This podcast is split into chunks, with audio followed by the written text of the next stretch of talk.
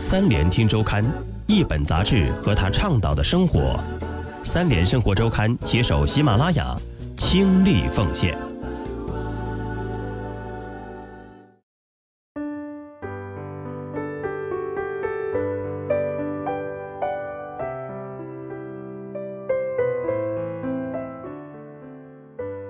晚上好，欢迎收听由三联生活周刊与喜马拉雅联合出品的《三联听周刊》，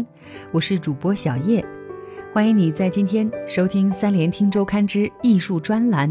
今天要跟你分享的文章题目叫做《衣裳的归途与未来》，记者杨丹。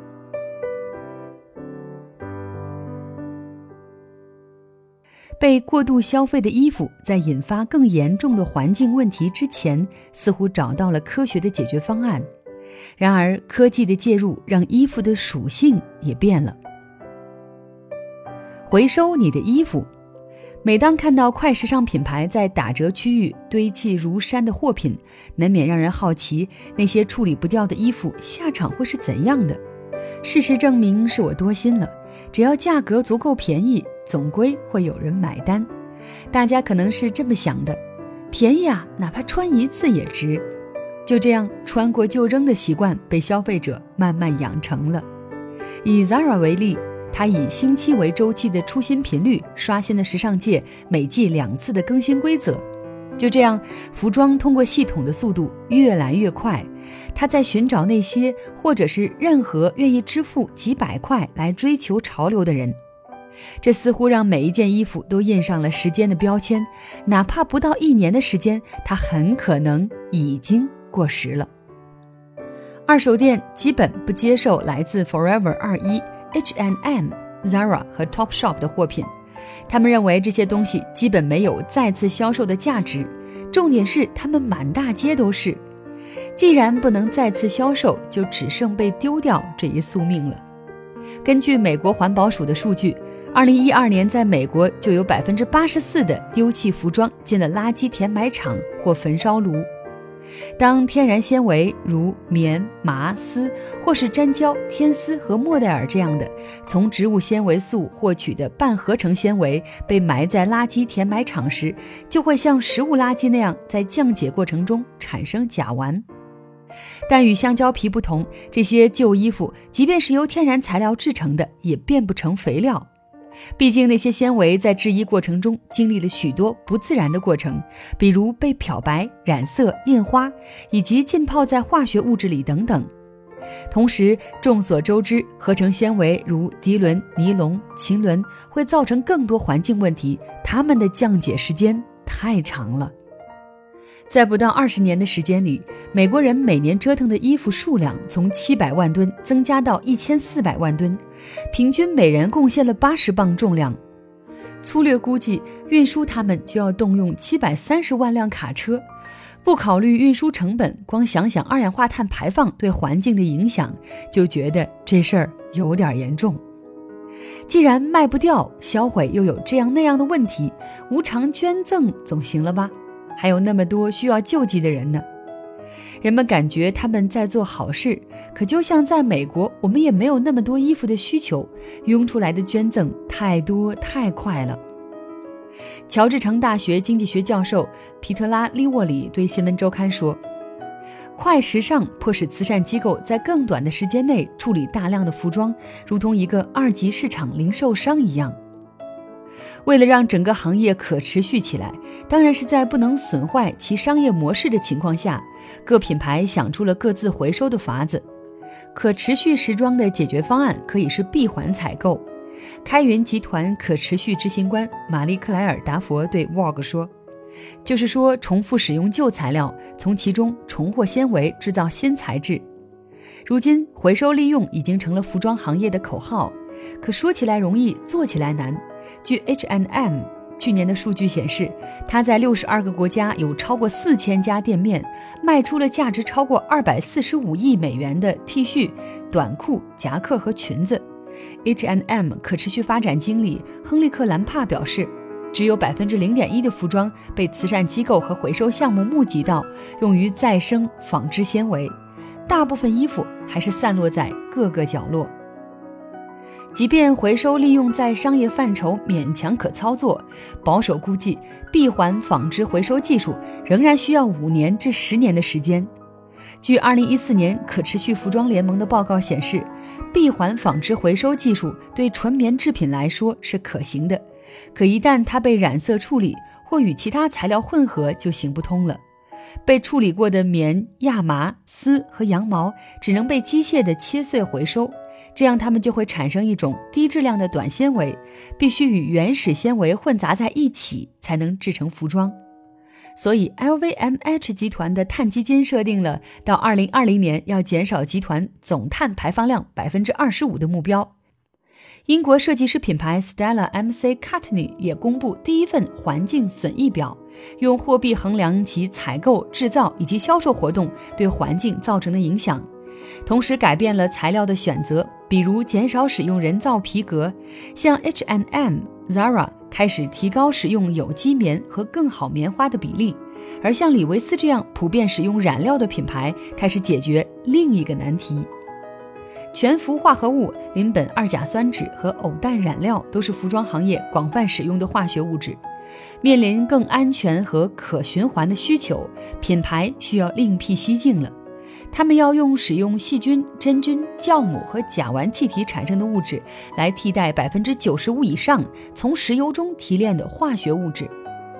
目前，李维斯已经采取了一些环保举措。为了让牛仔裤呈现磨损的效果，他们用真菌产生的酵素替代漂白剂，在臭氧气体中对牛仔裤进行做旧处理。而这项工艺带来了额外的好处，还让公司在过去三年节省了十亿加仑的水。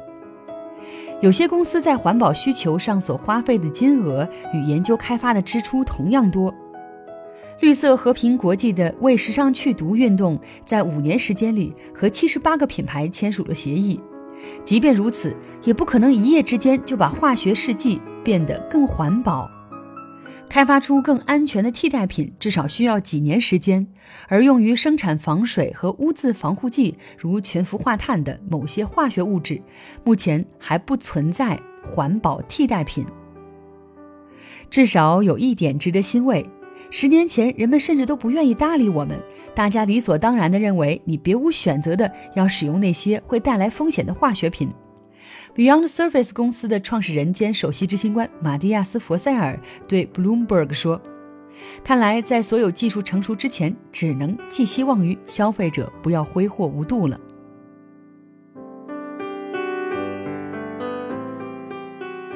更多问题与解决方案在路上。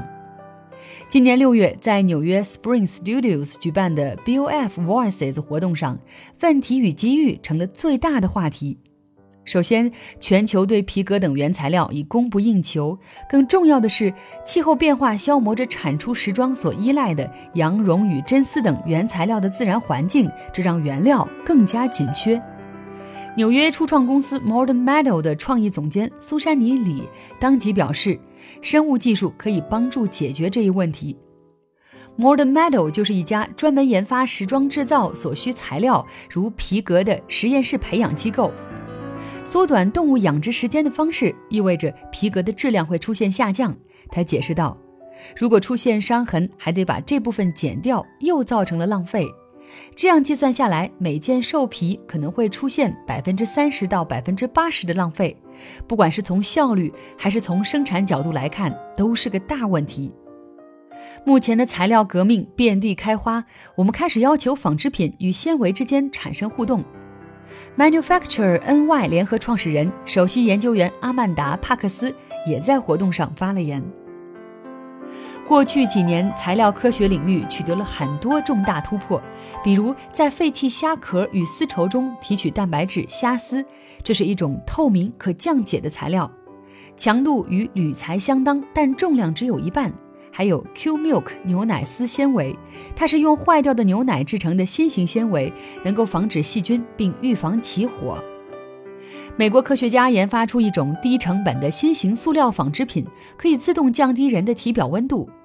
科学杂志的工程师在接受法新社采访时介绍，这种面料的面世意味着人们身处高温环境中，即便不用空调，依然能够感觉到凉爽。还有些新面料将在微观层面在纤维中嵌入计算纤维，使得服装能随着温度变化而变化，或像电池一样储存能量。在实验室里创造一种能够储存能量的纤维并不难，而要把它织入衣服里面，就要走出实验室。这将是科学家、制造商、设计师之间的合作，需要各方深刻理解消费者需求，以及如何用这些发明去满足这些需求。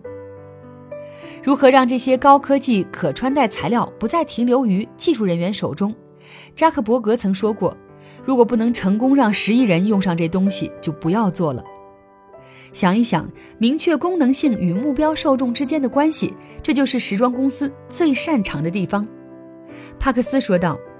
虽然像 iPhone 这样的科技产品会同时有七十岁男性与十四岁少女来买单。”但能同时销售给这两大人群的时尚单品还没有。有了时装设计师，你会明确你是要给女性还是男性做设计，而且是特定的男性和女性。英特尔开拓与创新战略总监托德·哈珀尔赞同他的意见。二零一四年，英特尔与 Opening Ceremony 合作设计了一枚名为 Mica 的高科技手镯，售价为四百九十五美元。可推送电邮与短信通知。哈珀尔以麦卡为例，它在小众群体间获得了巨大成功。而有趣的是，技术圈媒体则将其视作失败的产品，因它不能符合更大众的需求。创新时装产品还能解决其他行业的问题，比如被 Fitbit、Apple Watch 等可穿戴设备盯上了的健康产业。曾与明星碧昂斯、泰勒·科威夫特等合作过的纽约品牌 Chromat，与英特尔联合设计了一款裙装，它能根据穿者的呼吸、汗水与体温等因素改变外观。在哈珀尔看来，这简直太棒了。如果我母亲上了年纪，我想随时了解到她什么时候害怕或是焦虑，怎样才能在不打扰她的情况下实现呢？又或者说，如果我要照顾患有自闭症或自闭症谱系疾病的孩子，怎样才能知道他在什么时候注意力集中，什么时候没有呢？这些问题都能通过服装来解决了。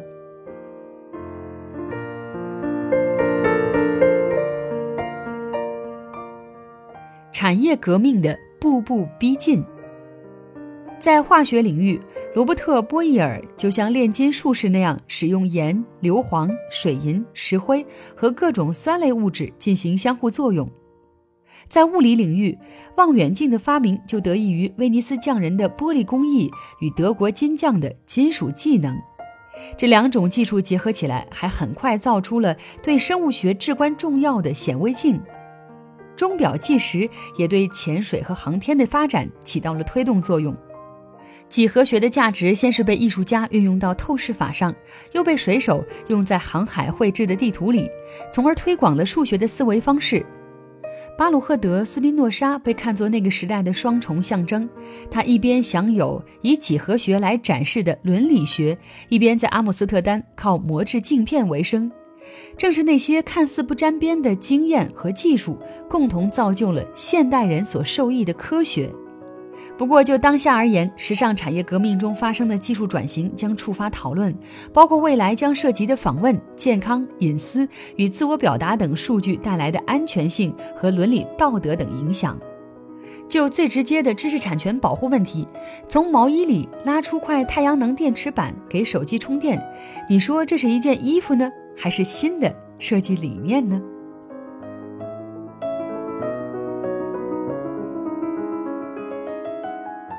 好的，以上就是本期三联听周刊艺术专栏的内容。本文参考了 Newsweek、Bloomberg 与 Business Fashion 的相关报道。谢谢你的收听，我们下期节目再会。